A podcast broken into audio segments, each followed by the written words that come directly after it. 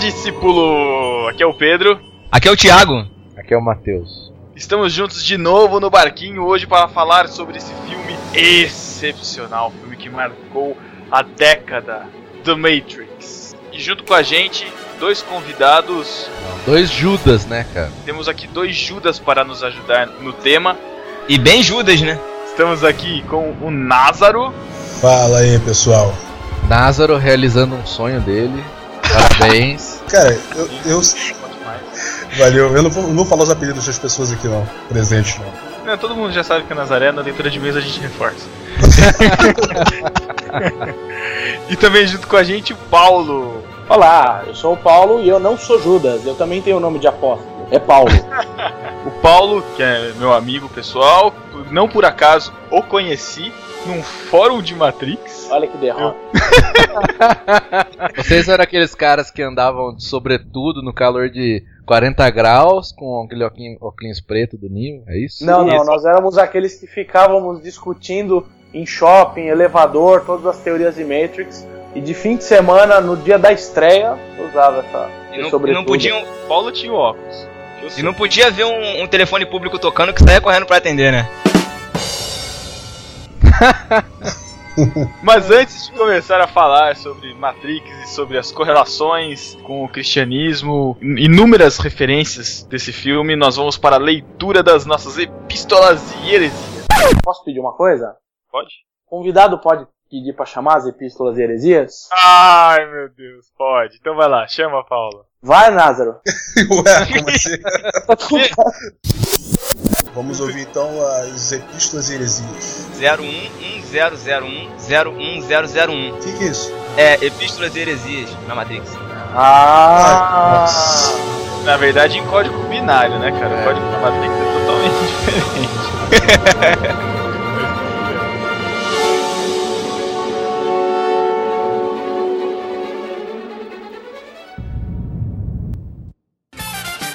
Epístolas e Heresias no Barquinho.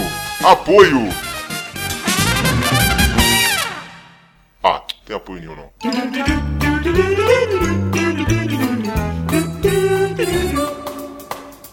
Estamos na leitura das epístolas e heresias do podcast no Barquinho, falando sobre o feedback do podcast mais vergonha alheia do universo. Nossa, total.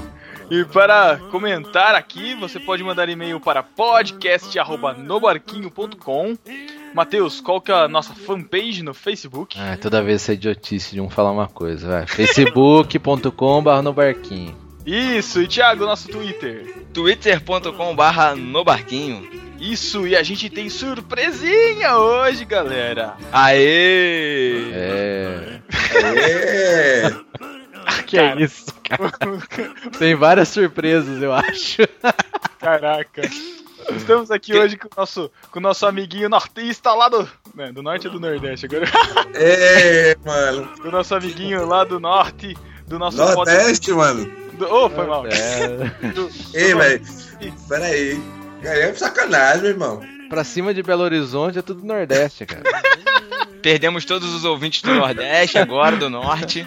Estamos aqui com o Maribond Daniel, que ganhou a nossa primeira promoção do Barquinho, a gente lembra disso, e que também grava um podcast tentando chegar perto do Barquinho, mas os caras ficam meio noiados lá, né? Que é um podcast baseado na palavra. É. Mas onde é derrubar a concorrência? Maribond, quem, quem quer acessar lá o podcast, quiser acessar, é só botar www.baseadonapalavra.com.br. Beleza, daqui a pouco a gente chama você de novo, mas antes a gente vai ter uma promoção do nosso podcast de hoje. Olha aí, cara, justo nesse a gente tem um ganhador da primeira promoção, cara, ó. Exatamente. E isso, se fosse Matrix, soaria como uma provisão, né, cara? e já que estamos falando disso hoje, cara, a nossa promoção, você vai ganhar um box com cinco DVDs de Matrix. Olha. Ué, mais cinco DVDs? Mas não são três filmes? Explica isso pra gente, Matheus. É que tem os DVDs de extras, né, cara? Que é interessante, porque tem bastante conteúdo ali. Eu já assisti aqui, eu tenho né, os DVDs. Tem bastante conteúdo de como é que foram feitos, os efeitos tal, comentários, né? Do, diretor, esse tipo de coisa, bacana. Isso. Você que vai escutar esse podcast e talvez não entenda nada, torça para que você ganhe essa promoção. É, você vai ter que fazer o seguinte: entra lá no site nobarquinho.com, vai ter uma postagem da nossa promoção. Você vai entrar lá na postagem, você vai copiar o textinho que a gente vai colocar lá e vai colar no seu Twitter. Você vai postar um tweet com a frase que a gente colocar lá na postagem, tá? E você tem que seguir o perfil do No Barquinho Exatamente. no Twitter, tá Esse é o requisito. No próximo podcast, daqui a 15 dias, a gente anuncia o ganhador ou a ganhadora. Isso okay? aí. Isso aí. Todas, todas as outras informações vão estar no post, tanto como, como o regulamento da promoção e a mecânica para vocês poderem entender melhor. Exatamente. A mecânica é boa. E nossa sessão Arroz de Festa, Matheus, o que, que nós temos?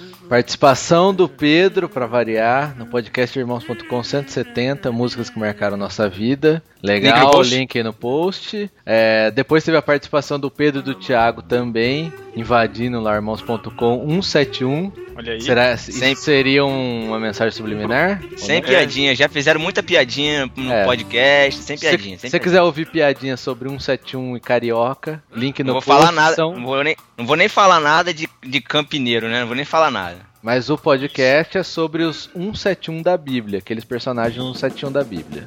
Ouça isso, que tá muito legal. Isso, e junto com esse podcast, cara, nós conseguimos medir a força, o poder do beijo do Matheus, cara. Não, beijo caramba, cara. O, o poder da minha liderança, cara. Vamos deixar isso claro aqui. O bonequinho do Pedro virou realidade. Olha! É isso aí, agora o Pedro tá com o bonequinho lá no site irmãos.com. É possível agora você clicar no bonequinho do Pedro e ver todos os programas que ele participou no irmãos.com. Nossa, e eu tenho um muito importante, com, com um barquinho de papel na de jornal na cabeça, né? Isso aí. Ficou muito né, bacana, cara? Ficou bacana mesmo. Eu, eu, eu, acho que só rolou porque o Paulinho tem medo de mim. Agradeça. Com certeza. vamos parar de enrolar e vamos para as epístolas deste podcast, começando com a epístola do nosso ouvinte Alan. Ele mandou um mega mico master aqui que a gente selecionou, né? E vamos lá. O bom de ouvir um podcast sobre micos é que não dá mais para se sentir sozinho no mundo. Me lembro de um que ocorreu na época que eu fazia cursinho, que hoje virou história de cursinho. Sim, eu leciono e em uma das aulas sempre acabo, acabo contando esse caso. Olha, mais um professor aí que ouve o podcast, cara. Eu era apaixonado por uma garota que estudou comigo no colégio. Tínhamos uma rotina diária semelhante. Trabalhávamos pela manhã e fazíamos o cursinho no período noturno. Ela estudava em um cursinho próximo ao meu. Voltávamos juntos quase todos os dias e, como todo bom estudante de cursinho, voltávamos conversando sobre política, ciências e diversos Nossa. outros assuntos que nos faziam despertar o senso analítico e crítico. nerd, nerd detect. Nerd detect. Certo dia, voltando para casa com ela, resolvi tomar coragem e me declarei Pensei, assim que descermos do ônibus, eu levo ela até a casa dela e digo tudo. Olha, olha que derrota, assim que eu desci é, do olha, ônibus, cara. olha o, o, a derrota chegando, né? O feio chegando. É. Nesse fatídico dia, ela teve aula sobre o continente africano. O tema da nossa conversa girou em torno disso, e a nossa revolta com as injustiças sociais, a pobreza só aumentava. Eis que quando desembarcamos no ponto, havia um bêbado tocando violão do outro lado da rua e atormentando as pessoas que passavam por ali. Eu, com todo o senso crítico e estúpido, não perdi a oportunidade de opinar sobre a cena. Veja só a vida como é. A gente rala, se mata de trabalhar o dia todo, se ferra estudando durante a noite e quando chega ainda tem que aguentar um filho da mãe enchendo o saco do povo. Eis que atravessamos a rua, ela se aproximou do bêbado e dirigiu a seguinte frase ao violeiro: Me dá aqui esse violão, pai. Nossa! Caraca. Meu rosto ficou vermelho agora, cara. Eu tinha mais uns 50 metros de caminhada até chegar à casa dela e não sabia o que dizer. Pedir desculpa seria inútil, ainda assim eu fiz. E aqueles, e aqueles 50 metros se tornaram uma via crucis. Continuamos amigos depois disso, mas ainda assim eu sempre penso no que poderia ter dito e nunca encontro uma resposta aceitável para corrigir esse santuário de símios que eu criei. Nossa, cara, depois de uma dessa, não, cara, nunca mais chegasse perto da menina, cara, que derrota. Caraca. Ele manda um grande abraço. Ele, é, ele não é cristão, mas gosta muito do nosso podcast. E manda um parabéns para nós. E Alan, nós agradecemos muito, cara. Continua Alan, obrigado. Certeza obrigado. que está desse podcast. Obrigadão, Alan. Obrigadão mesmo. E para todos os nossos ouvintes não cristãos, continuem ouvindo, mandem e-mail, se identifiquem, participem, sejam sempre bem-vindos no nosso conversa. Isso aí. E também temos um outro mico ao vivo, já que o cara teve 15 dias para postar o mico, mas o cara fica enrolando, esse pessoal do norte aí é tudo meio, meio na Mano, Nordeste, meu irmão. Eu vou mandar, eu vou mandar o um mapa do Brasil pra você. pra você saber onde é que a Paraíba fica. É, que o cara é biólogo, dá um desconto pra ele. Esse, esses cabra retados ficam tudo uma leseira, não manda. É, leseira já é o pessoal da Bahia que é mais relax. Aqui é até caba macho. Ah, barriga, Então, Maribondi, numa velocidade incrivelmente rápida, conte o seu mico. Oxi, eu acho que o no mais peso que eu tive, acho que é, os micos piores são os que as dor de barriga traz junto com a pessoa. Teve uma vez que eu fui numa festa de casamento, sabe? Que foi na casa do amigo meu, a, recep a velha recepção, e eu tive aquela velha cagadeira, sabe? Caraca. e, bicho, o primeiro banheiro que eu apareceu, eu fui lá. Que sabe, a, a cagadeira é mais forte que a velocidade da luz. Você não precisa nem esperar a luz ligar, né? Aí o que aconteceu, bicho? Eu evacuei lá, aí quando terminei, apertei o botãozinho da descarga, quem disse que, que tinha água? Ai, caraca. Antigamente faltava muita água aqui mesmo, mas hoje em dia dá pra você dar uns cagão, beleza. mas aí, beleza, né? Se não tem água, tá, tá beleza. Mas quando ele for olhar, bicho, cadê o papel? Uh, Meu oh, né, cara? Meu amigo. E lá vai eu ter a cabecinha na porta da parede chamando o povo. E não passava ninguém. Era lá atrás, sabe? Tava a festa rolando na frente e no, um povo tava lá. Não, ninguém chegava no, no, no quartinho atrás. Meu amigo, lá vai eu gritar. Ô, ô, ô!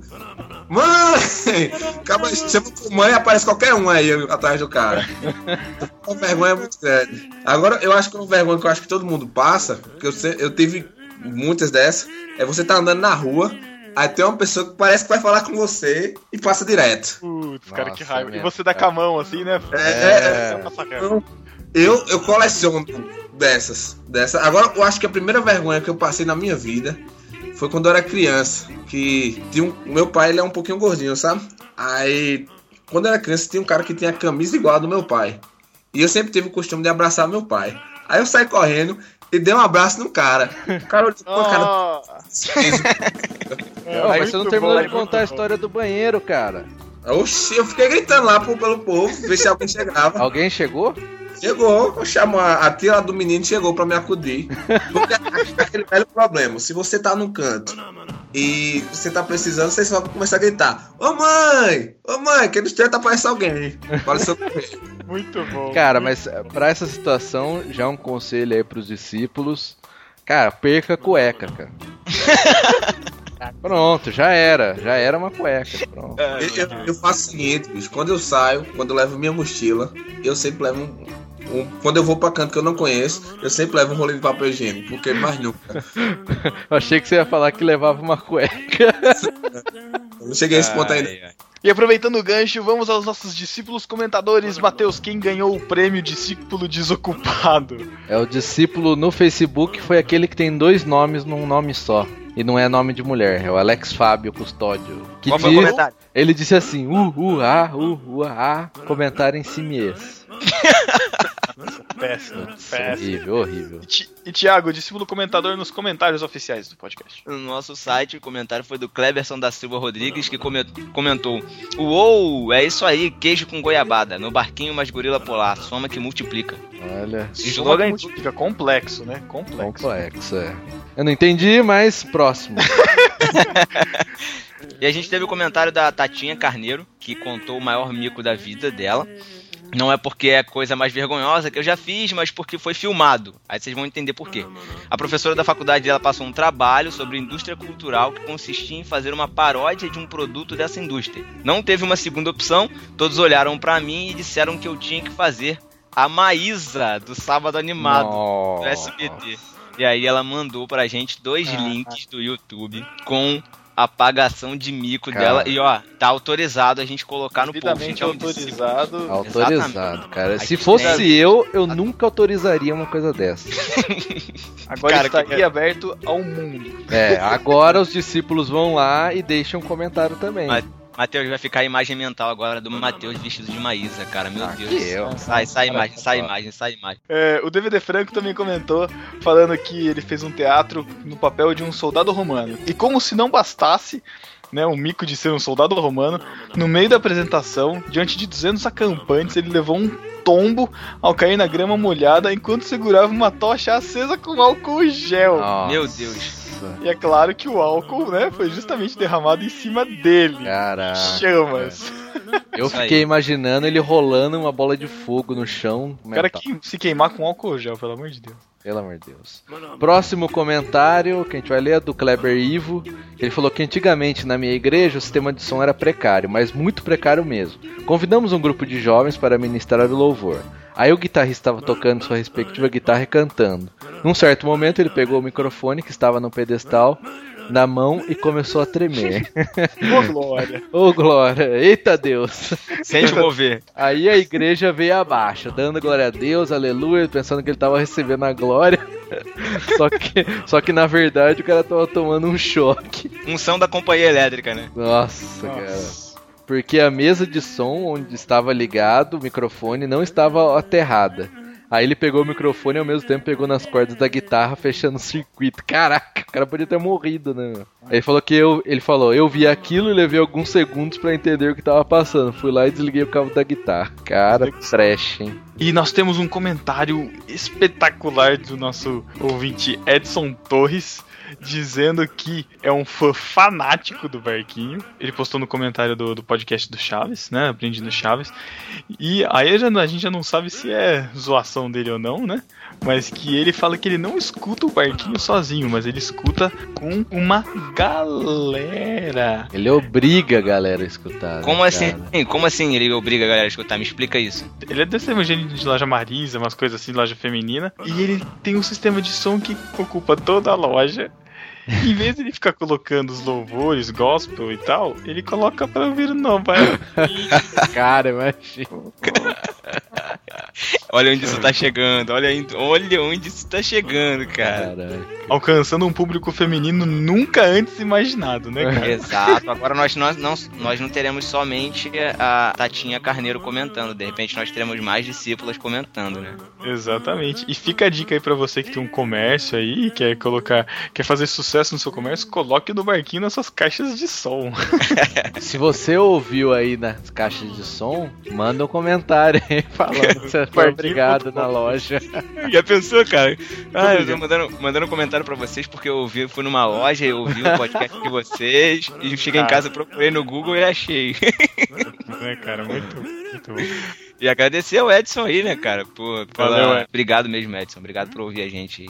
Valeuzaço. Valeu. Então vamos para a sessão beijo do Matheus, tão esperada, a todos que, É. que anseiam É, por este, por este momento, né? Primeiro beijo do Matheus vai para o Paulo Vitor Bischoff, que agora nós descobrimos a pronúncia, e, e que o nome dele significa bispo. É, e a Caraca. pronúncia que eu falei estava certa, como sempre estava Muito certa. bem. Ninguém tem culpa de se chamar Bischoff, né? Tudo bem.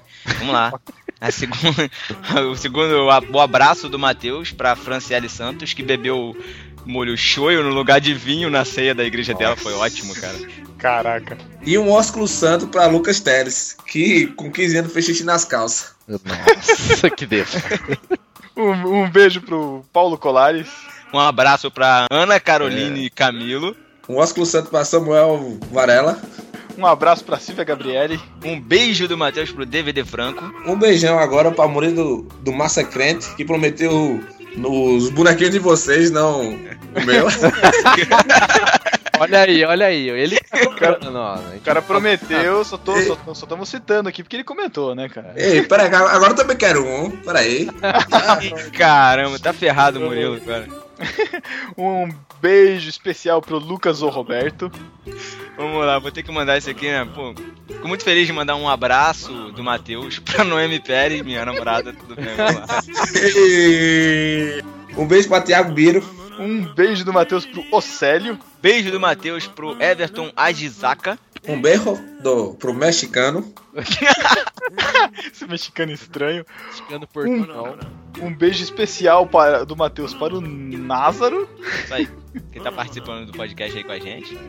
E agora, né, Thiago? Um, e agora, né, Thiago? Um beijo triplo? É isso? Olha, um beijo triplo do Matheus, meu Deus, que imagem, imagem mental, mais uma vez. Oh, pro sim. Neto Cerazzi, pro Fel Borges, pro DVD Castilho e pra galera todinha do Gorila Polar que dá maior força pra gente aí, que tem dado maior força pra gente.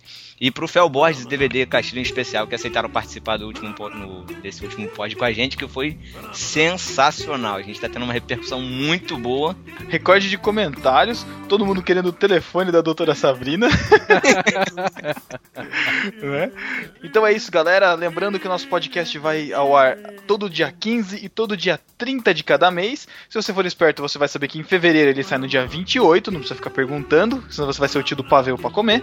E participem da nossa promoção. Sigam-nos no Twitter, no Facebook. Escrevam para nós.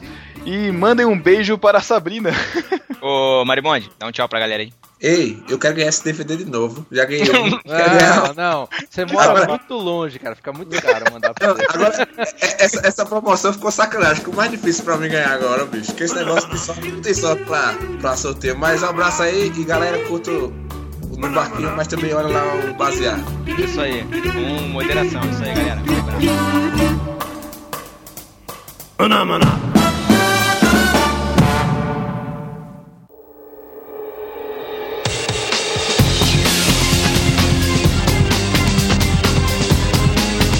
Estamos de volta para o podcast do Barquinho sobre Matrix.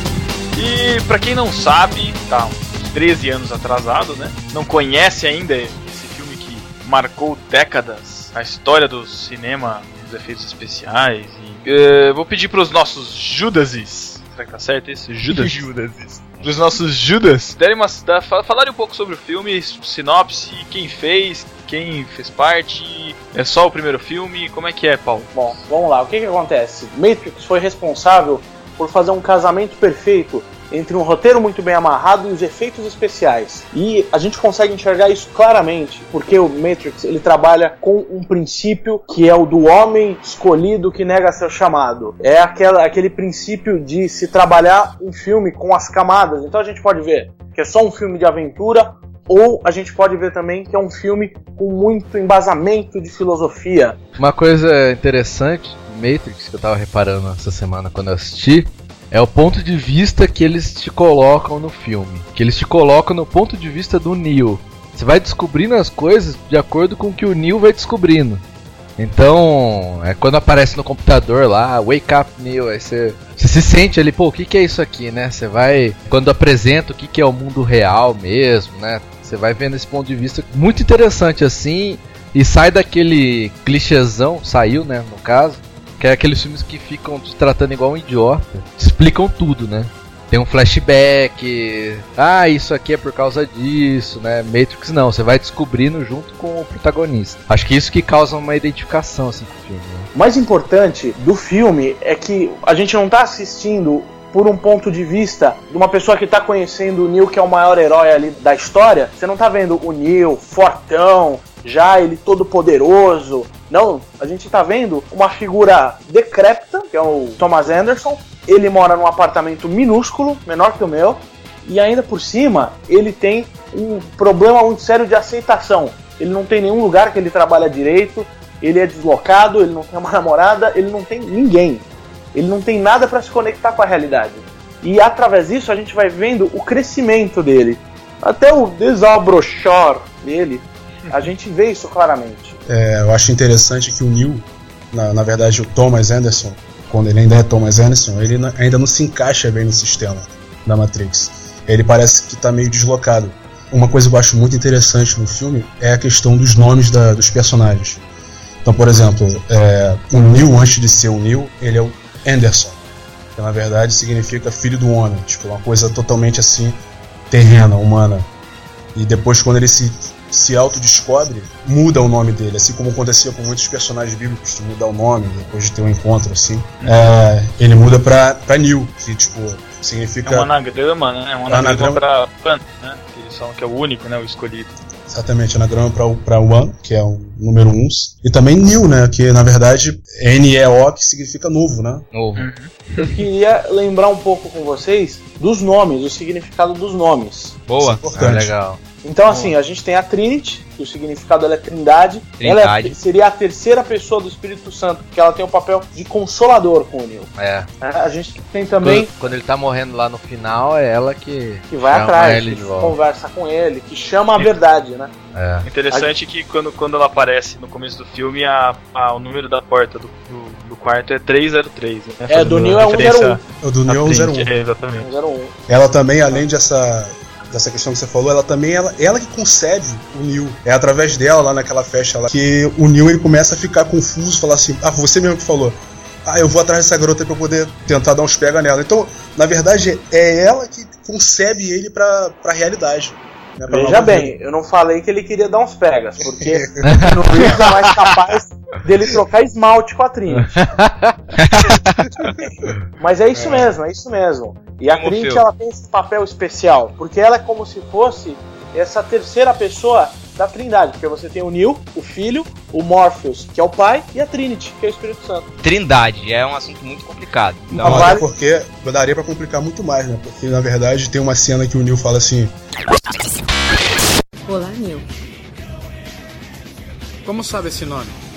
Sei muito sobre você. Quem é você? Meu nome é Trinity. Trinity. Trinity? Que invadiu o banco de dados da Receita? Isso foi há muito tempo. Nossa, O que foi? eu pensava. que fosse um homem. A maioria pensa. Aí você vê a, a questão do sagrado feminino nas outras religiões, né? Exato. Nossa, aí. da Olha aí. Você nem alguém Olha aí. Vinci e se ajoelhou em frente à pirâmide do Louvre. ou então, ou então também a cabana, né? Quem leu a cabana sabe que a figura do Espírito Santo é representada por uma mulher. Isso aí. Só fazendo uma, só fazendo uma ficha técnica aqui do filme que de repente a gente até, até passou por, pela gente, ou como o Pedro já falou. O filme é de 99, né? Ele, ele foi dirigido pelos irmãos Wachowski. Como é que Foi é? Como é que protagonista. é? Wachowski. Fala de novo aí. Wachowski. O Azal, aquele lá do. não, não, não é do Monstro S.A. É Monstro S.A. não, é Wachowski. Isso aí. Ei, Wazowski. Nossa. Ele foi protagonizado pelo Keanu Reeves e pelo Lawrence Fishburne. É, foi lançado em março e ele custou 65 milhões de dólares e rendeu 456 milhões, cara.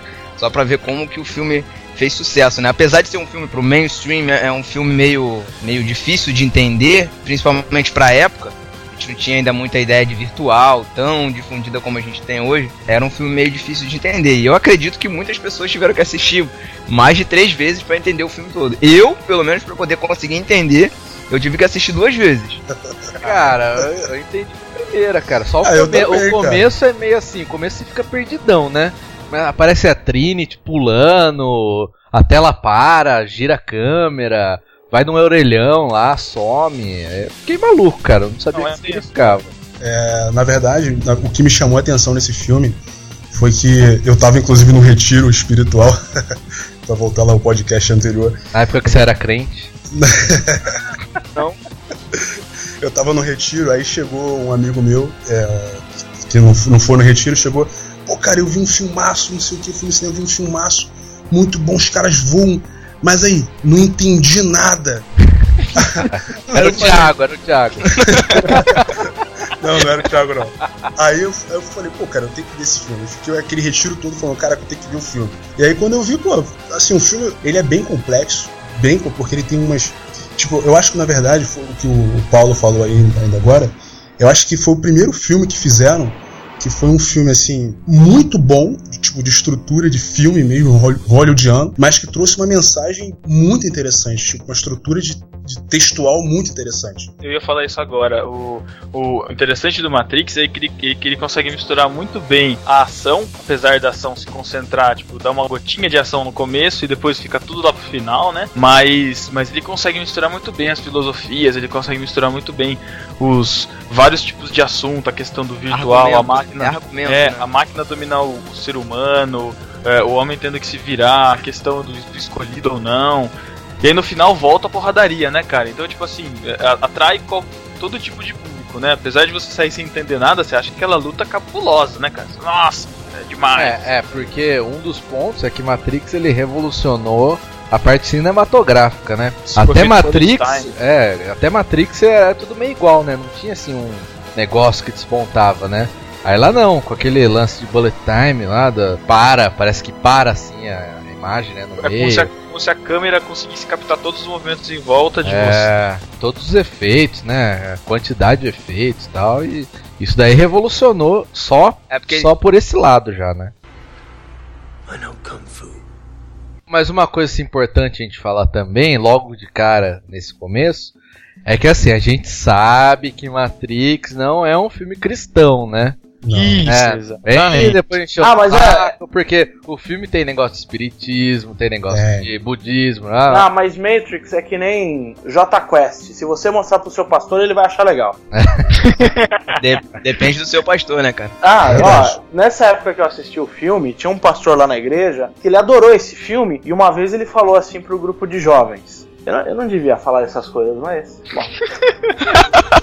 ele chegou e ele começou a falar que ele viu Matrix e ele conseguiu perceber que aquilo estava sendo feito por pessoas cristãs para mostrar que afinal de contas as profecias existem e a gente tem que seguir os profetas.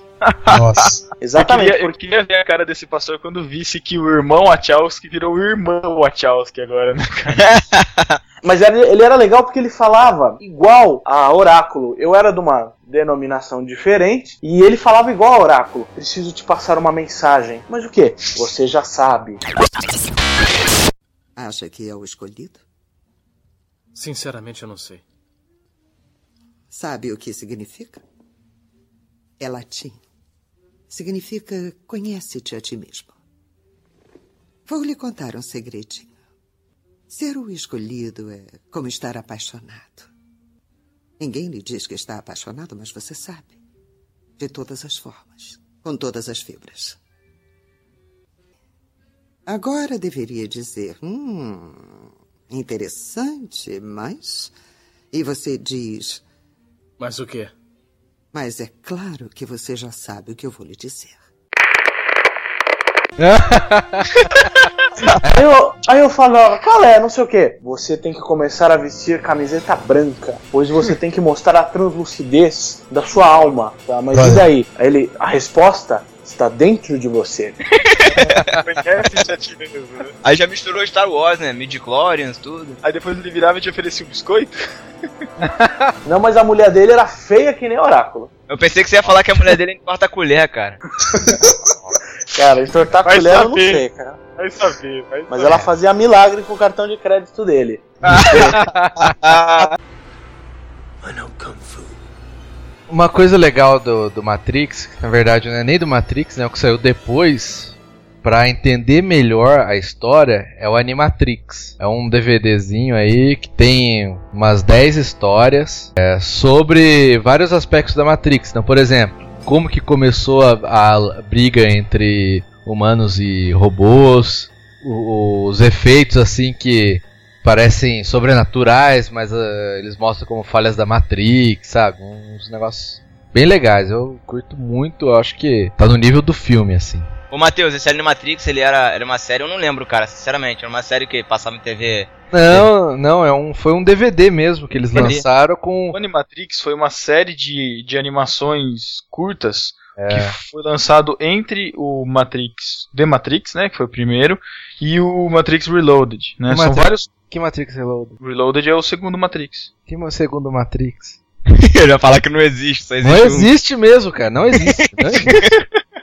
Não, enfim, a continuação, que se chamam de Matrix Reloaded, né? São vários curtas que expandem um pouco o universo do, do da Matrix, assim, como a gente expandem a, a, visão do primeiro filme, né? Inclusive dão a deixa pro começo do Matrix Reloaded, é. né? Que é o, o voo final de Osiris, né? Se eu não me engano. Ah, mas o voo final de Osiris é o único que é canônico ali, porque o resto são feitos todos por artistas e produtores independentes. Então é que nem Almanac da Turma da Mônica há 30 anos. Todos Poxa. os desenhos não tem nada a ver um com o outro. Ah, mas o, o arquivo de, de Zion é, é muito legal, cara. O Renascença lá? É, Renascença, cara. Parte 1 e parte 2 casa muito bem. Não, cara. isso é muito bom, mas tem umas histórias ali que elas são completamente desconexas. Tem uma do Nossa. robô, por exemplo, tem, eles tentam humanizar o robô, só que é num traço todo louco tal. É.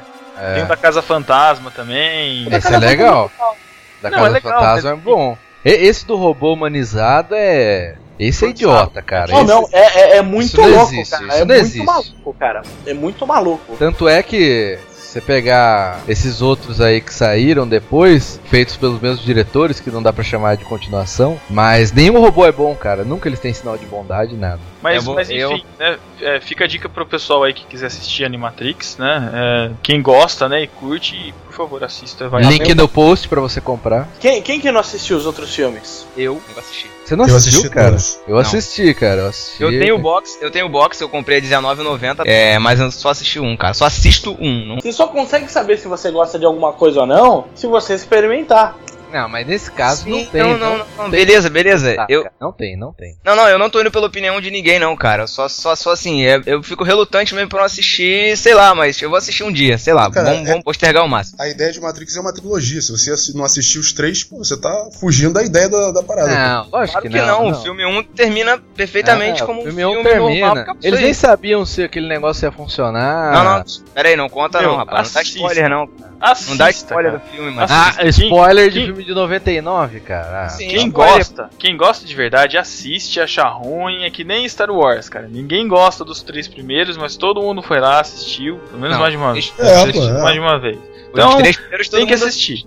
Tem que assistir. Tem algumas cenas interessantes. Por exemplo, a do arquiteto, que é interessante, conversa, né? A conversa do Neil. Não dei spoiler porque eu ainda não assisti. A, a cena do arquiteto a, é legal. Pena que eu não entendi nada. Ah, cara, eu entendi depois de ver várias vezes. Mas é interessante. E, e a, e a luta lá daqueles robôs gigantes lá que. Dos os, mechas, né, cara? É, os mechas que os humanos usam contra os sentin as sentinelas, né? Na batalha Isso, final lá.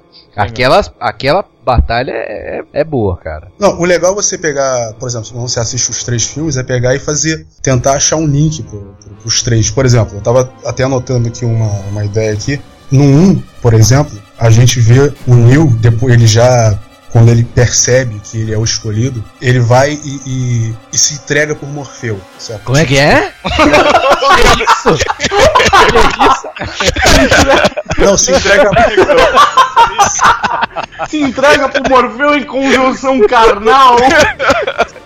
Não, deixa eu falar. Então, é. Porque o oráculo tem uma hora que ela fala pro, pro Neil que ele tem que escolher entre ele e a vida dele ou a vida de Morfeu. Uhum. E aí, no 1, tipo, ele escolhe pela vida de Morfeu, que ela, o cara lá ia matar o Morfeu, ele fala, não, eu vou voltar pra Matrix pra poder salvar ele. E salva.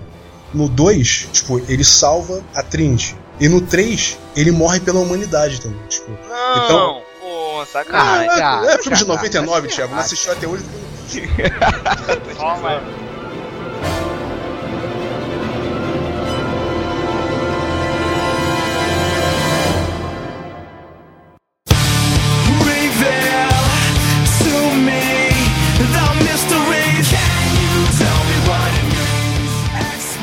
Grande discussão dentro de Matrix, né, de o escolhido, né? E dentro da nossa, dentro do cristianismo também tem essa discussão, né, da do sinergismo e do monergismo. E aí, será que a gente pode discutir isso? Ah, é... não, cara, não dá para discutir. Por que não? Por que não, cara? Ele, a, a, se você for pegar a simbologia do Neo, ele não tá ligado ao escolhido de salvo ou não. Ele tá ligado ao, ao Messias. É, ao Messias, ao predestinado lá a salvar a humanidade, né? Porque os outros não são escolhidos, né, cara? Sim. Só sim. ele, ele é o único escolhido. É, não, se você for pensar, cara, num, num, plano mais amplo, todos eles ali colaboraram pro Neil chegar onde ele chegou, né, cara? Se não Ou fosse não. a. Não, sim, porque a, a, Trinity, ela tinha promessa, né? Recebeu a promessa do oráculo, né? tinha promessa. lembrei de várias músicas agora. Hoje, não... meu milagre. Nossa. Então, quem, quem tem promessa não morre, né? Tá Faz a arca, né? É, bom. E ela, ela tem a promessa de que ela vai, né, ela vai se apaixonar pelo The One, né, pelo escolhido, né? E o Morfeu tem a promessa de que ele vai descobrir o escolhido. Acho que é isso a promessa dele, não é? Não lembro.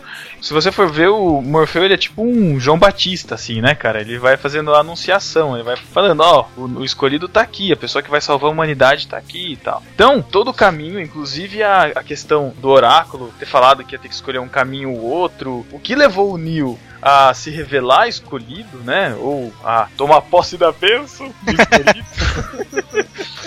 É, é ele atrás de salvar o Morfeu porque o Morfeu tinha escolhido dar a vida por ele. É uma coisa muito louca, cara. Porque ele se viu numa situação que o Morfeu ia dar a vida por ele e ele não queria isso. Tem uma mensagem escondida nisso. Porque o Morpheus, ele não podia ser desligado, porque senão iam tirar o plug da cabeça dele. E João Batista foi morto com a cabeça cortada. Então, se, se ele não tivesse sido salvo pelo Neil, ele ia ter a cabeça dele, eu estou fazendo aspas no ar, cortada. Caraca, Nossa, isso, essa referência eu não tinha pegado, cara. Nem eu, é, nem eu. É, maneiro. É. Então você, você acaba vendo assim, vai vendo que é, você pode colocar a questão do Neil como a questão da predestinação, né? Porque, porque ele, desde o começo, será que ele realmente já era o escolhido? Ele se tornou o escolhido? Ou ele tomou posse da bênção? É, o Pedro, tem até uma cena, tem até a cena da, da escolha, né? Que ele faz. Ele tem que fazer a escolha entre a pílula azul e a pílula vermelha. Esta é a sua última chance. Depois disto não haverá retorno. Se tomar a pílula azul, fim da história. Vai acordar em sua cama e acreditar no que você quiser. Se tomar a pílula vermelha, fica no País das Maravilhas. E eu vou mostrar até onde vai a toca do coelho.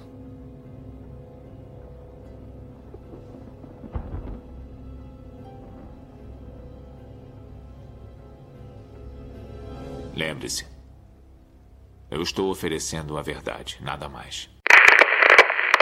Ele tem que fazer a escolha, só que em determinado momento do filme fica bem claro que aquilo parece que já estava escrito de alguma forma, né? Então, Tem uma cena que se é, fala exa isso. Exatamente, é que tá. Será que. É, porque a, a, a, Oráculo fala isso, né? Ah, você já fez a escolha, você tem que entender a escolha que você fez. Olha, se a gente for se basear no que a Oráculo falou, a gente não vai chegar em conclusão nenhuma. Vamos ser pragmáticos, agir Verdade. de acordo com os fatos. O Neil era um maluco que trabalhava como digitador numa empresa de informática. É, como, trabalhava de digitador com o computador desligado, né, cara? É. Ele usava um terno cinza, que parece que ele usou só uma vez para no enterro da avó. O que, que acontece com ele? Ele conhece uma menina na balada, na balada. Aí começa a cantar Ai se eu te pego. É, ai se eu te pego. E... Não, não, não. Começa a tocar remando, remando, remando, remando no barquinho. E aí o que que acontece? Eles conhe ele conhece a Trinity, a Trinity sussurra um negócio no ouvido dele, eu não sei quem você é, eu não, eu não sei direito quem é você, mas eu sei que eu acho que é você e tal. Uma coisa meio maluca. Ok, ele continua. E ele fica naquela fissura, ai, tem que conhecer essa menina, tem que conhecer essa menina. Que homem é complicado, né? Quando conhece uma menina e quer ir atrás, o cara fica maluco. Essa foi a motivação do cara. É. Aí ele foi, conheceu o Morpheus. Morpheus, muito prazer, o prazer é todo meu, não sei o que e tal. E aí ele mostrou assim duas pílulas. Naquele momento, não era profecia, não era nada. Ele tinha ligado o botão e estava indo atrás do que ele queria. É. Aí ele chegou naquele mar do depois dele ser descarregado, né, depois dele sofrer a descarga ali da do pote. Na verdade, ali ele foi batizado, né? Falar nisso, isso me lembra uma coisa, essa história de Matrix é Batista. Que? Que? Caraca, deu um nó agora. Uma doutrina Batista, por imersão, porque a água Ah, tá. por um momento eu fiquei tenso. Não, deixa eu falar rapidinho. Presbiterianos aí que nos desculpem, vai. Então, é, seguindo essa questão aí que o Paulo falou, né, quando o Neil ele renasce, né? Tipo, agora eu, eu tenho uma nova vida. O que, que acontece com ele? Ele é descido às águas. Quem pode dar uma aleluia aí? Eita Deus! Vocês conhecem a história do bêbado que ele foi se batizar? Já. Essa é Ah. chata e velha. Eu não Qual é? conheço, eu, eu não conheço. Ah. Não, o que eu tava falando é o seguinte: aquela piada mostra bem o que aconteceu com o Neo. Que ele não teve capacidade de nenhuma de verificar o que estava acontecendo, que não tava. Ah, onde eu tô? Tibum. Não, não aconteceu nada. Como o bêbado do batismo. Ele não tava sabendo o que ele tava fazendo ali. Tá, Paulo. E o fato dele receber o telefonema pedindo pra ele seguir o coelho? Ah, isso com certeza foi obra da artimanha perfeita do Morpheus. Ele não tinha nada pra fazer naquela nave, então ele ficava planejando como é que ele ia atormentar as pessoas. Na verdade, não é, não é, ele não ficava arquitetando pra, pra achar uma maneira de, de como atormentar. Na verdade, ele tinha que achar uma maneira de abordar a pessoa. Tipo, ele não podia chegar e falar, ó, meu irmão, você vai ter que acordar aí porque você, não- esse mundo aqui não é real. Ele tinha que achar uma maneira mais, sei lá, fácil de abordar o cara. O cara pra, pra surgir pra, pra realidade, né? Eu gosto do sistema de Herbalife de vender dele. Você só pode ver se você conhecer. É, e- esse, essa parte é uma, é uma sacanagem sem tamanhos que ele faz, cara. Como não dá pra explicar o que é Matrix? Você tem que ver. Ele mostra numa Não. TV. Ah, cara. O Isso melhor, é- o melhor é que ele não pode explicar Matrix, mas numa ligação que provavelmente vai estar grampeada, ele chega e fala pro Neo, né? Você é o escolhido. You are the one, you are the one. Eu vou ser Isso- breve, porque Eu eu, vou ser não breve posso. porque essa ligação está sendo gravada. Uma Você frase só. é o Eu vou- escolhido. Uma Vamos, vamos discutir o cristianismo aí. A gente diz que tem o conhecimento, né? Que a gente conhece, a ver- a- tem a verdade com a gente e que tudo isso, todo esse mundo que a gente vive, esse sistema de valores, é na verdade algo irreal, né? E, e acho que esse paralelo, eu gosto de fazer muito esse paralelo com Matrix. Na verdade, o mundo ele tá, ele foi dominado pelas máquinas e existe, um, existem a, existe a resistência, né, que tá andando por aí pela nave, né, tentando encontrar. E aí o- entra o Morfeu pra tentar encontrar o escolhido, não é isso? É, tentar acho- encontrar o escolhido e mostrar a verdade, né? Então, vamos É, dizer que acho- ele conhece a verdade e ele quer mostrar isso pras pessoas, mas pra isso ele precisa do escolhido. Você quer saber o que é Matrix? Matrix está em toda parte. Está à nossa volta. Mesmo agora, nesta sala aqui. Você a vê quando olha pela janela ou quando liga a televisão. Você a sente quando vai trabalhar. Quando vai à igreja. Quando paga seus impostos. É o mundo que acredita ser real para que não perceba a verdade. Que verdade. Que você é um escravo, Neo.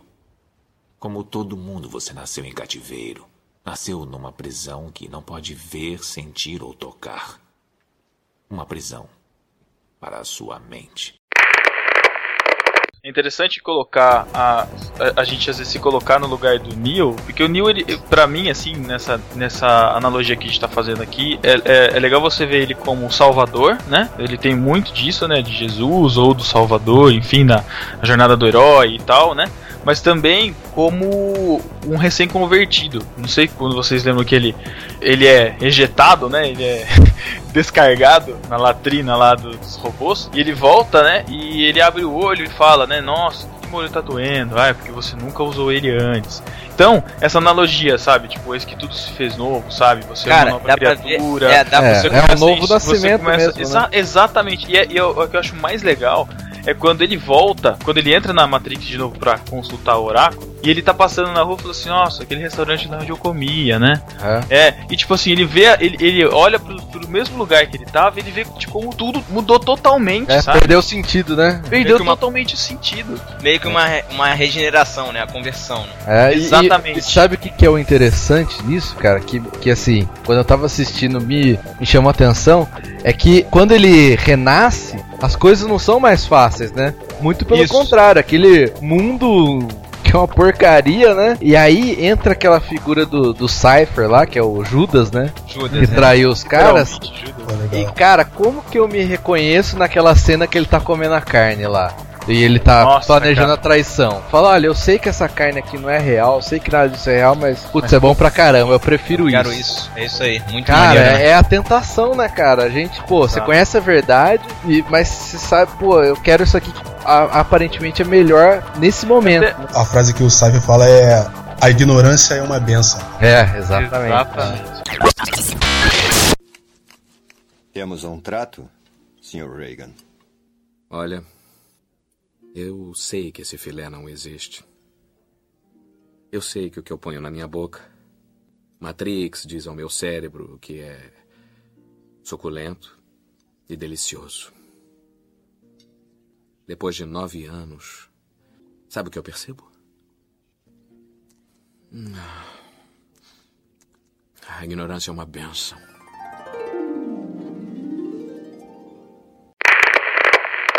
Isso. É interessante, desse ponto aí dá pra partir várias coisas, mas eu queria voltar um pouquinho pra questão do, do Neo como recém-convertido e lembrar daquela cena que o, o Morfeu leva ele para conhecer aquela simulação da, da mulher de vermelho. Eu acho muito interessante porque quando ele entra na Matrix de novo, né? Ele vê as pessoas normais lá, e de repente, quando ele olha pro lado, né, aquela mulher de vermelho que chamou a atenção era um agente. Então, quando a gente volta pro, a gente colocando na nossa realidade, né? A gente, a gente vê os que, os que não são de Cristo tão perdidos, cara, sabe? É, é, uma, é uma dualidade, não existe um meio termo. Ou você é salvo, ou você é, é de Deus, ou você não é. E os que não são, basicamente, né? Não vou entrar na questão de batalha espiritual aqui, mas basicamente são representações do inimigo, é, né? É, não, não, no é, mínimo, não é... eu acho que não, não, é nem representação de inimigo, Pedro. Eu acho que, no mínimo, são perdidos em suas próprias paixões, entendeu? É, mas Eles não vivem, não vivem para negar a si mesmos. Eu, eu, Inclusive, eu, aquele meu pastor, aquele meu pastor, ele sempre falava isso, que quando a gente via a Matrix, a gente podia ver como era uma batalha espiritual acontecendo nos lençóis espirituais. Ah, eu não vejo nada, não, nada como isso, assim. É, eu, eu não gosto de ficar usando muito esse, esse maniqueísmo, assim, de, de falar de, de bem e de mal sempre. Não? Eu acho que existe uma responsabilidade humana. Nossa carne luta contra o nosso espírito o tempo todo. E aqueles que são regenerados, aqueles que são salvos, eles sepultaram as suas paixões né, na, na cruz de Cristo. Exatamente mas sabe, isso. Mas sabe o que acontece, Thiago? É, na verdade, o Neil, pelo menos assim o que eu vejo, ele e o agente Smith, eles são meio que uma. Tipo, acontece uma dualidade. Então, tipo assim, toda hora você viu o agente Smith chamando ele de Mr. Anderson. Tipo, é. ah, tipo, voltando a. a velho a homem, né? Ao velho homem velho dele. Homem. Exatamente. Então, cara. isso aí demonstra, tipo, ele mesmo, como homem, ele, ele, tipo, lutando contra ele mesmo, entendeu? E aí tem uma cena no filme, acho que é no 2, que ele fala assim: é, você não tem como fugir do inevitável, o Sr. Anderson. Aí ele fala assim: o meu nome não é Anderson, é Neil. E aí consegue ganhar a batalha lá da parada. E por que que ele faz isso? Porque ele tem a consciência de quem ele é, cara. E o salvo, a, a, ele é exatamente isso, cara. Ele tem a consciência de quem ele é. é. é essas são, sabe, esse, sabe, são essas referências. A gente sabe que Matrix é uma coxa de retalhos de várias filosofias e religiões. Mas existem referências muito, muito claras, realmente, é. sobre, dentro do, do cristianismo. Mas... I know Kung Fu. Uma coisa interessante em relação aos personagens, né? A gente falou da Trindade e falou um pouco do Cypher. Interessante, eu vou tocar um pouco na parte das doutrinas aí, que o Cypher, ele é o Judas, né? Isso não é. tem como negar, né? Ele, ele foi lá e foi vendido por uma picanha, né? E, basicamente. Mas desde o começo do filme, não sei quantos atentam para isso no começo, mas ele é que tá que tá travando a ligação da Trinity, né, onde é quando ela é descoberta, e quando quando eles batem no, no orelhão, né, que ela consegue escapar, eles falam: "Nossa, nosso informante é real, né? Ele é. ele realmente tá informando certo e já tem o próximo alvo que é o Neo, né?" É. Então é interessante que nas conversas dele mesmo durante, a, durante o filme, a gente vê que ele entrou, né? Ele, ele, ele teoricamente aceitou, tá lá, né? Ele escolheu a pílula vermelha, tal, não sei o que lá. Mas a todo momento ele não queria estar tá lá. Ele, ele, ele se questionava queria. o porquê que ele escolheu isso, por, por que, que ele estava lá. E no último momento ele se revelou sendo realmente o traidor e, assim, colocando de uma certa maneira, ele nunca foi um deles. É, e aí eu quero, sim, sim. fazendo Isso referência à primeira, Desde... a primeira é, João desde... lá, falando que a, às vezes a gente vai se escandalizar com alguns que fazem coisas e que se afastam e a gente vai descobrir que na verdade eles nunca foram os nossos. É o próprio, né? a própria figura do Judas, né, Pedro? Que comia com Jesus, andava com todos eles, presenciava os milagres de Jesus e no Exatamente. final acabou traindo é. o mestre, né? Exatamente. né? É, e é interessante como, como que ele é. Bom, spoiler, né, mas conta, filme de 99, mas é como ele morre, né? Ele vai lá matar o Morpheus, né? Que ele sai da Matrix, tá lá fora, vai matar o, o Neo, né? Ele vai matar o Neo, na verdade, fala, ele fala pra Trinity, fala, ah, é, se ele é mesmo escolhido, vai acontecer alguma coisa aqui agora que não vai me deixar matar ele. E aí aparece o carinha lá e. E é exatamente o que acontece, ele, né? né? É exatamente o que acontece. Eu sou apenas um mensageiro. E agora, eu vou provar isso a você. Se Morfeu estava certo, eu não vou conseguir puxar o plug. Se Neo é o escolhido, então vai haver uma espécie de milagre que vai me parar. Não acha? Como poderá ser o escolhido se estiver morto? Você nunca me disse se acreditava nessa babuzeira de Morfeu. Fala. Eu só preciso de um sim ou um não. Olhe nos olhos dele. Esses olhos grandes e bonitos. E me diga: sim ou não? Sim. Não. Não, eu não acredito. Acreditando ou não, seu canalha, você vai pro inferno!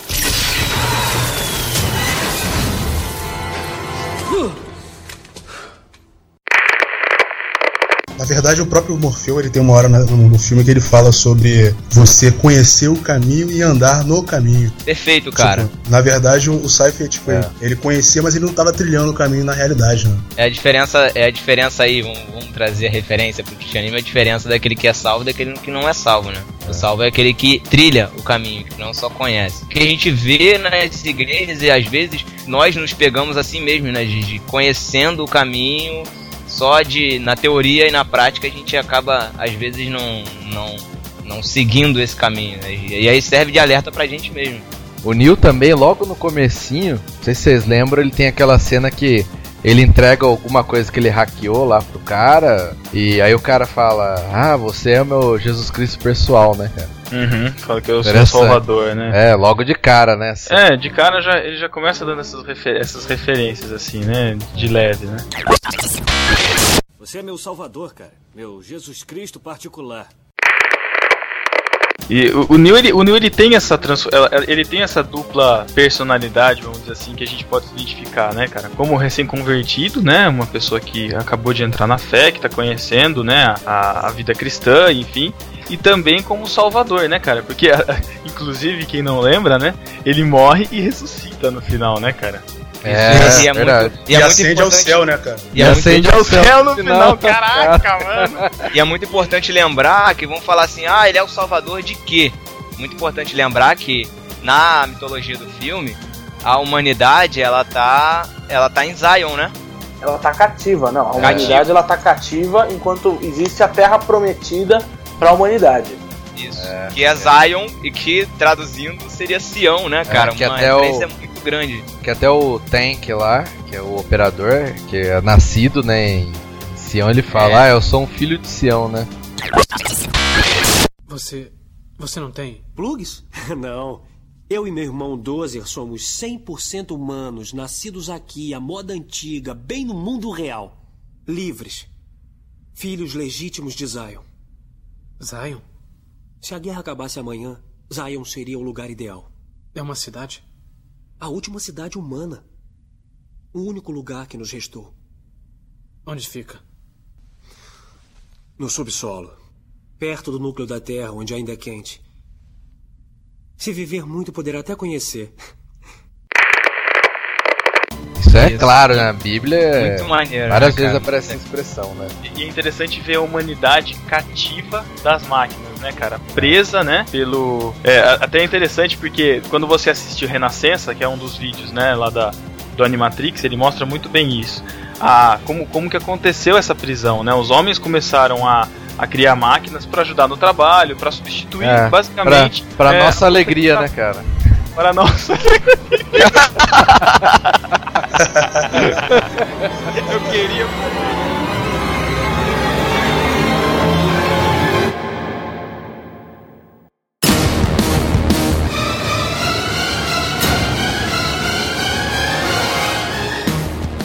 Vocês falaram sobre Sião ser a terra prometida, mas tipo, é, é, muito interessante que Sião, que é a terra prometida deles, fica no centro da Terra, né, onde teoricamente seria o inferno. É o lugar mais próximo do centro. É o lugar mais próximo do centro onde, tem calor. E é, e é um inferno mesmo aquele Sião lá. Vocês lembram a Rave lá no segundo episódio, cara? Que coisa do inferno, cara. Pode ser um inferno, né, cara? É, na verdade, cara. Na verdade parecia um inferninho, né? O pessoalzinho que tava lá. Coisa animal, cara. E ainda pior. Foi Inclusive, Sião é uma terra quente, úmida, tem um monte de vulcão aberto e parece, inclusive, uma igreja que a minha avó ia. É, é é interessante lembrar que a humanidade, nos vídeos da Renascença da Matrix, eles criaram máquinas para trabalhar para si, né, para fazer o trabalho pesado deles, né? E as máquinas elas, elas acabavam é, sendo segregadas, assim, era quase um, um distrito 7 lá que tinha no, lá no, no regime do apartheid, lá eles eram renegados, eles eram rebaixados, enfim. E as máquinas começaram a, a, a ter a capacidade de se reproduzir, né? Então começaram a dominar o comércio, enfim, e começaram a dominar o, o trabalho dos humanos com preços mais baixos. Era tipo uma China, né, cara, de hoje. Praticamente uma China de hoje. E aí, guerra sobre guerra, um tentando é, vencer sobre o outro, as máquinas conseguiram dominar os seres humanos, né? é, usando eles de, de pilha, né? é, como, como fonte de energia e escravizando os homens numa, numa realidade virtual que é a Matrix, né? É. corpo humano gera mais bioeletricidade do que uma bateria de 120 volts e mais de 25 mil BTUs de temperatura corporal. Combinada com uma forma de fusão, as máquinas acharam toda a energia de que precisavam.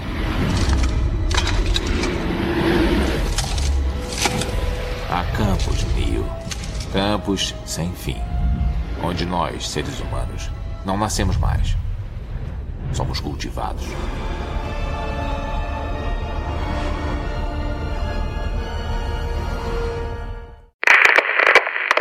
Então é interessante ver essa, essa ligação do homem é, se perdendo, né, nas, nos, seus, nos seus desejos, nos seus prazeres, né, assim, e como o, esses prazeres, ou pode colocar o pecado aí, enfim, né, como o pecado domina a vida do homem a ponto de escravizar, né. As máquinas faziam com a gente mais ou menos o que o Facebook faz hoje, né, com a gente. Faz- Sim. E outra coisa, né, cara, que as máquinas são malignas, cara. Não esqueça nunca disso.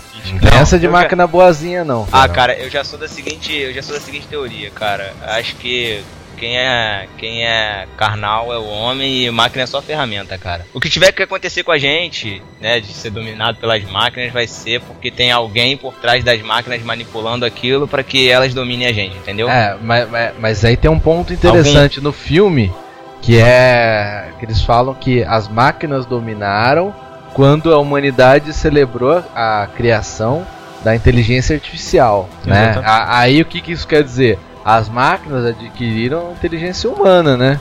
É, Não, não exatamente, mas de uma Ou- forma ou de outra eles, é, ele, o, a- o Smith mesmo diz que eles eram a evolução, né? Não que isso seja, não que É, isso seja possível, né?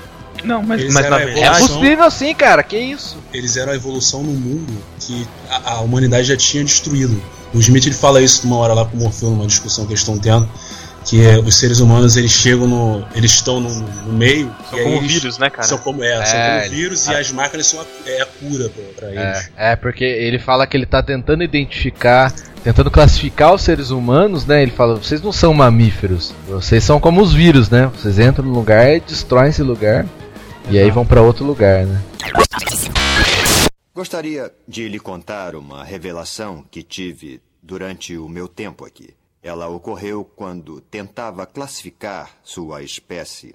Descobri que vocês não são realmente mamíferos. Todo mamífero deste planeta instintivamente desenvolve um equilíbrio natural com o meio ambiente, mas os humanos não. Vocês vão para uma área e se multiplicam. Se multiplicam até que todas as reservas naturais sejam consumidas. A única forma de sobreviverem é mudando para uma outra área. Há um outro organismo neste planeta que segue o mesmo padrão. Sabe o que é? Um vírus. Os seres humanos são um mal, um câncer deste planeta. Vocês são uma praga. E nós somos a cura. Mas é interessante, Thiago, que você estava falando, porque é, é, na, é, na verdade o que o Matheus falou, né? Que o, o- a partir do momento que o homem estava celebrando a criação da, da, da inteligência artificial, o homem deu poder para a máquina fazer algo que a máquina não tinha esse poder ainda. Ou seja, deu, deu poder à máquina, um poder que era humano, que estava sob controle humano. O pecado, cara, é, é, a partir do momento que a gente é convertido, a gente passa a ter consciência do pecado, a gente passa a ter, a, a ter um maior controle, assim, vamos dizer. Mas quando a pessoa tá perdida, cara, o pecado domina a vida dela. É uma É. coisa que ela não tem controle. Né? Então, a partir do momento que o homem deixou-se dominar pelo pecado, pelo desejo, lá, lá no Éden, o pecado tomou conta e corrompeu toda a humanidade, cara. É, E é uma- preciso que é preciso que venha um redentor para livrá-lo desse estado de pecado e mostrar uma nova realidade, uma nova vida.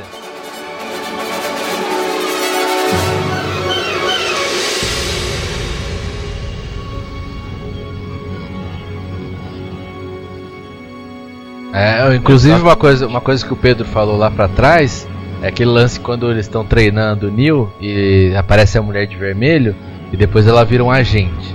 É, eu entendi o que o Pedro quis falar aquela hora que assim, aqueles que não são libertos, eles estão sobre o domínio do pecado. Isso quer dizer o quê? Exatamente. Não, não é que assim, ah, as pessoas são más, entendeu? Eu não vou me relacionar com elas. Mas o, mas o pecado domina, o pecado É. toma controle da vida delas. Domina Elas a ponto de precisar sempre ver a banca de jornal. A pessoa não consegue desviar o olhar. é aquele, aquela atitude, não, falando sério. É aquela atitude da pessoa que é incontrolável. Ela vê a banca de jornal, lá com as revistas, ele, ela tem que olhar. Ela não tem mais controle sobre isso. É a natureza pecaminosa, E, e assim, né? O que ficou claro ali naquela cena é que essas pessoas elas podem ser instrumentos. No caso da Matrix, e no nosso caso a gente pode comparar que as pessoas, infelizmente, às vezes ela pode ser um instrumento do pecado ou do diabo para atormentar a nossa vida, né? Como os agentes aparecem lá, né? É exatamente interessante a posição dos agentes, né? Isso mostra também no começo do filme, quando o Neo ele é chipado, né, cara? Aquele verme, né? Entra no, Ah, no umbigo, né? Aquela cena Ah, horrível. Que, que a, primeira, a, a primeira coisa que eles fazem antes de levar ele pro, pro local lá onde ele vai tomar a pílula é retirar aquele, aquele sensor, aquela coisa que é como se fosse um rastreador. E logo que ele entra no carro, ele tem uma arma apontada sobre a cabeça dele. Por quê? Como assim? Vocês não me conhecem, né? Ou seja, qualquer momento ali ele poderia virar um agente, cara. É. Ele, ele potencialmente estava sob o controle, quer dizer, ele ainda estava sob o controle da Matrix e ele estava sendo rastreado. Porque ele fazia Então- parte do sistema, né? Exatamente, ele era E- parte do sistema. E é engraçado que, assim, uma vez eu li no script original do filme, eu li, sei lá, já tem uns 14 anos. Caramba. E aí alguém me Rapaz. passou e eu dei uma olhada rápida. Mas aquele Olhada rastreador, rápida, tá bom. Aham. aquele rastreador Depois. era pra ele ser instalado na mão direita do Neo. Só que isso ia Nossa. ficar muito. Exatamente, era pra ser instalado na mão direita. Mas isso ia ficar assim muito absurdo, muito na cara. Então eles mudaram um pouco isso. Mas é exatamente, ia ser instalado na mão. Hoje. Alusão ao sinal da besta, né? Sei lá. É, Pô, mas seria estranho aquele bicho daquele tamanho na mão direita. Cara, sacanagem, zoando. é, entrava debaixo da unha, né, cara? Nossa. Pô, mas um bicho daquele tamanho na mão da pessoa, né? É, mas Claro aí pra tirar é mais fácil, porque só ia usar agulha pra tirar, né? Ou Tirar então, ou então, caprichado de madeira. ou então arrancar a mão, pô. Facão, você quer manga longa ou manga curta? Aí escolhe aí. Nossa, caraca. Tá louco. Cruel, cara. Cruel. Ô Thiago, você não tem um pedaço do dedo, né? Eu sei muito bem o que é isso, cara. O que você escolheu? Ah, E uma questão também que o Thiago tinha falado, o negócio do monergismo e do sinergismo. É, a gente entra na questão do arminianismo e no calvinismo. No final, o Neil vai falar que ele vai. Ele quer mostrar para as pessoas a verdade, né? E aí vai caber a cada um aceitar ou não. Olha aí. Armi- concordo. Arminiano, arminiano, filme. Mas o Quem é, todo Quem é arminiano? Viu? Viu? cara? Arminiano, cara. Pílula azul, pílula vermelha, escolhas. Sim, cara. mas, não, mas no, no mesma, mesmo filme fala que aquela escolha, de alguma forma, ela já tinha que acontecer, já iria acontecer. Então, olha só, pessoal, vocês esqueceram de, um- de uma partezinha no filme, não sei se vocês perceberam. Que é uma partezinha bem sutil.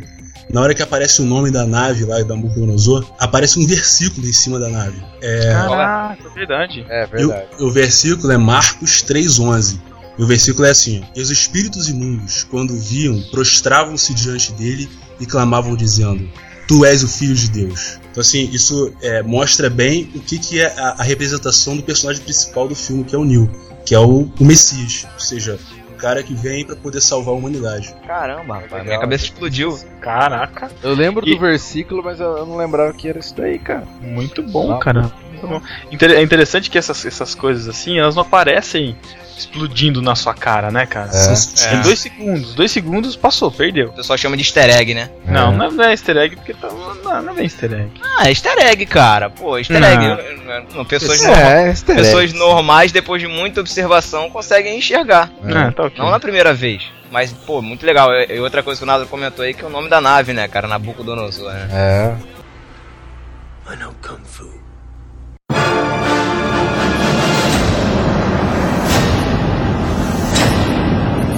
Tem uma parte no filme que eles, o, o agente Smith tá falando lá com o Morpheus. Ele fala que houve uma primeira Matrix e nessa Matrix as pessoas não aceitaram o programa porque ela era perfeita, né? Era o mundo perfeito. E a Caraca. imperfeição das pessoas impedia que elas aceitassem, elas tentavam acordar do sonho, cara. Sabia que a primeira Matrix foi projetada para ser um mundo humano perfeito, sem sofrimentos, onde todos seriam felizes. Mas foi um desastre. Ninguém aceitou o programa, safras inteiras morreram. Alguns acreditavam que faltou uma linguagem de programação para descrever essa perfeição de mundo, mas acredito que, como raça, os seres humanos definem a sua realidade por meio de miséria e sofrimento. Assim, o mundo perfeito era um sonho do qual o seu cérebro primitivo tentou despertar. Isso para mim foi assim um tapa na cara da, da humanidade, né? A gente é, tá acostumado com quem é perfeito, né? Com que é o perfeito, não, não, a gente ainda não tá pronto, né? Mas você Aí, lembra, Matheus, qual foi o fator que o arquiteto falou? Ele falou é. de sofrimento. É, eu não lembro disso aí, não. Ele falou de sofrimento. Mas como assim, Paulo? A Matrix, o arquiteto, ele falou que não que seja verdade, não que seja bíblico isso, longe disso.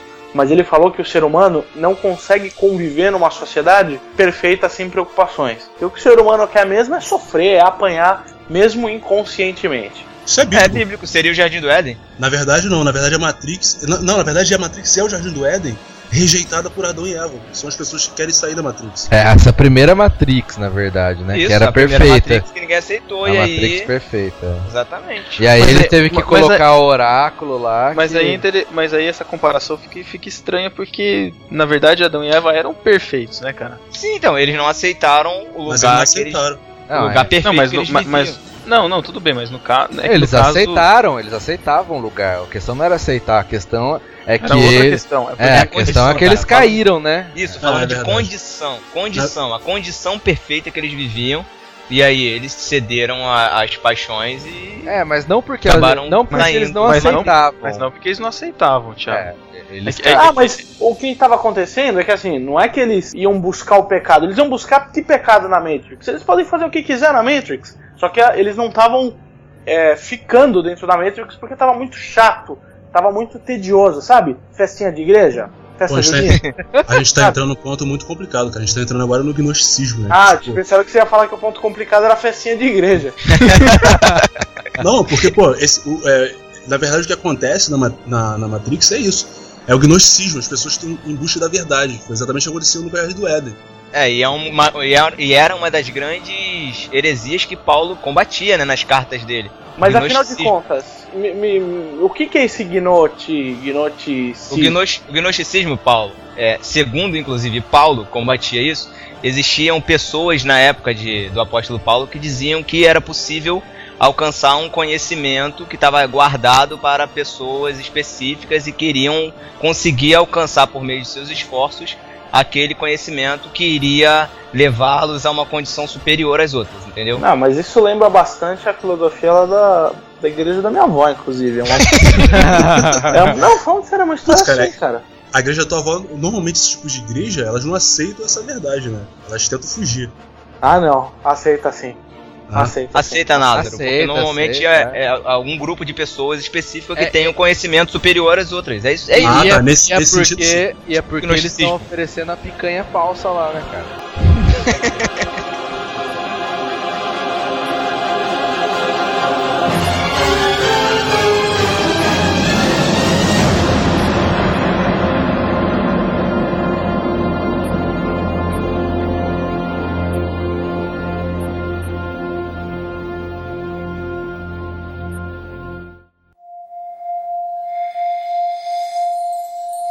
Então é isso, galera. Espero que vocês tenham aproveitado esse papo ultra nerd, ultra Não, denso, muito cabeça. Fica aí, se vocês quiserem, por favor, comentem aí no site, mandem e-mail pra gente aí comentando outras impressões que vocês tiveram.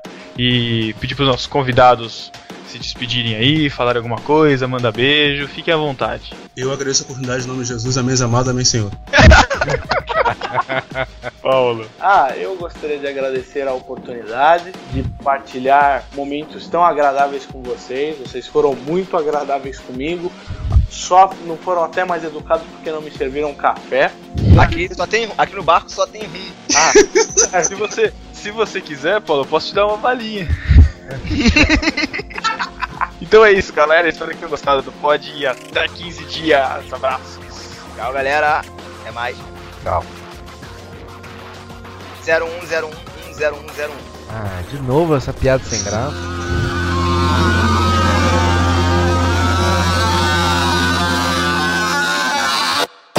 Eu sugeri da gente colocar no, no- na pauta.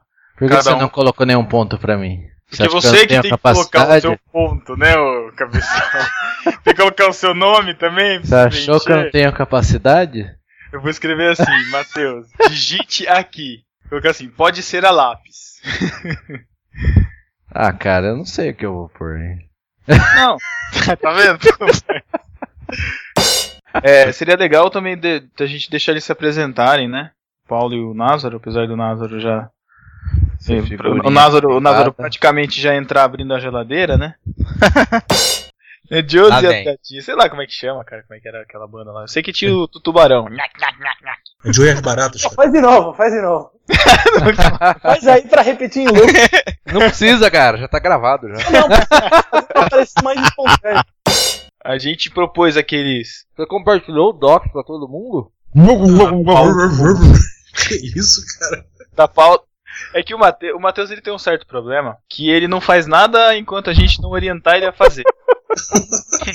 a, gente tá, a gente tá gravando leitura de e-mails, a gente faz a pauta bonitinha, dá o e-mail pra ele ler lá.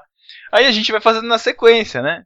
E aí para na vez dele, e ele fica esperando alguém falar, Matheus, é você.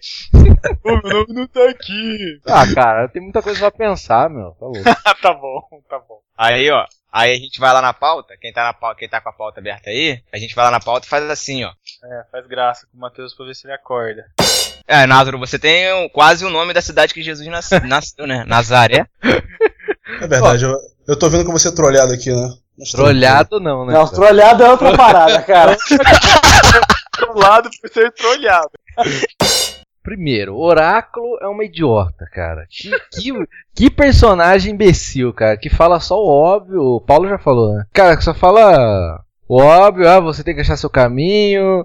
A Oráculo falou que você tem que saber. Ah, cara, esse discurso aí não serve pra nada no filme, cara. É, o Oráculo existiu ou não no filme não, não faz diferença. É, e ela, e ela acaba, e o, o agente Smith acaba se, se disfarçando dela também, né? No Peraí, filme. peraí, peraí, Um, né? Como assim? Disfarçando Quem? Quem? dela, cara. Ah, Quem? Disfarçando o Oráculo. não é, cara, Ele mas ela uma peruca de velhinha Não, e cara, ele ele não. fazendo Ei, biscoito. Thiago, quem que... Tá Ah, tenso, né? Aquele ator já fez Gaiola das Loucas, né? Agora ele vai fazer a oráculo, fumar, falar, ô enfim, quer biscoitinho, quer meu amor? É da Júnior. Peraí, né?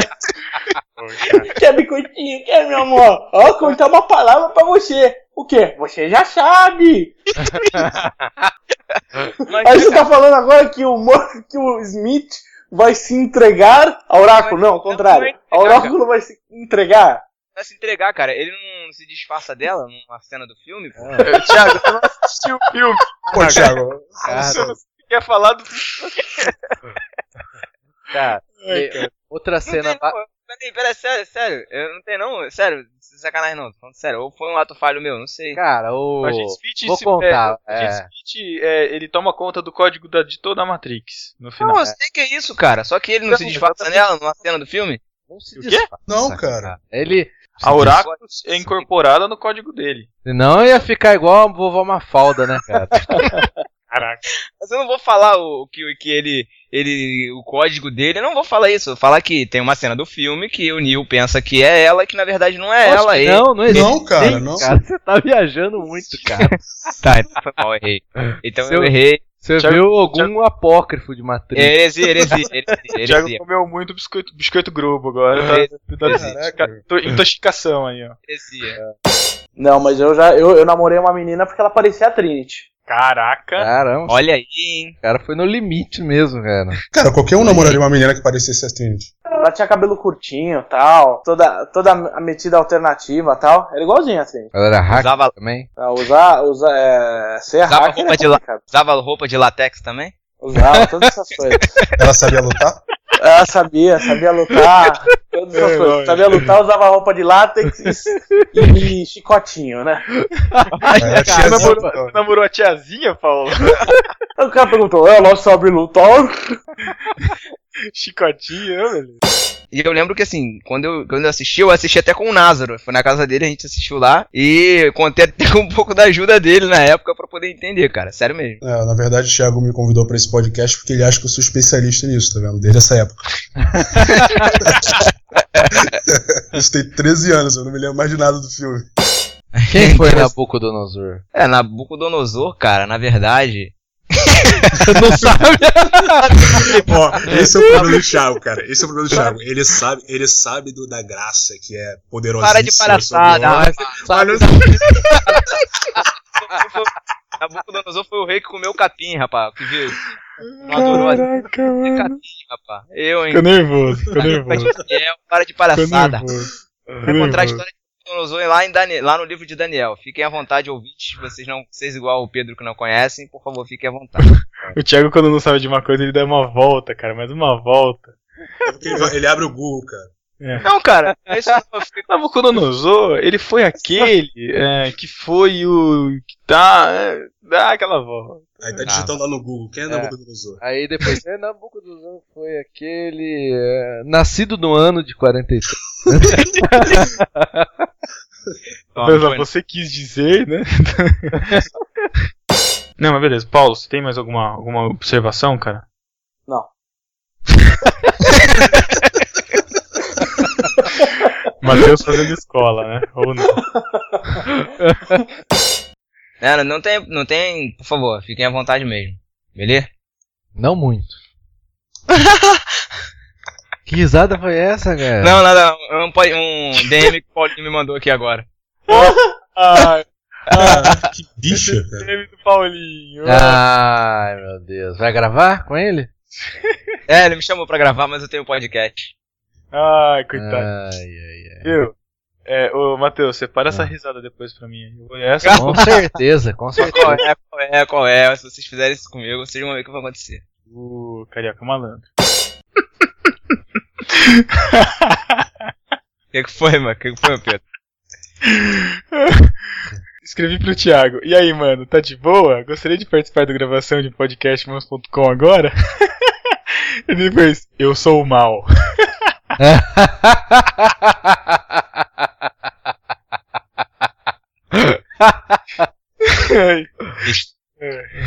Estou desconectando. Estou desconectando. Acabei de levar uma trollada. ah, deu uma risada. Nossa, Matheus, que isso, cara? Toma essa, Thiago Ibrahim. Toma essa, Thiago Ibrahim. Acabei de- Não chora, cara, não chora. Vamos lá então, vai. Ô, Pedro, ô Pedro, Vivo. ô Pedro. Ah, Tu tá, ah. tu tá tweetando do, do, do Twitter do Paulinho mesmo? Que que é? Tu tá tweetando do Paulinho mesmo? Do, do Twitter do Paulinho? Não, não entendi. Você tá querendo saber se eu tô zoando você ou não? É, pô. Ah, fica aí a dúvida.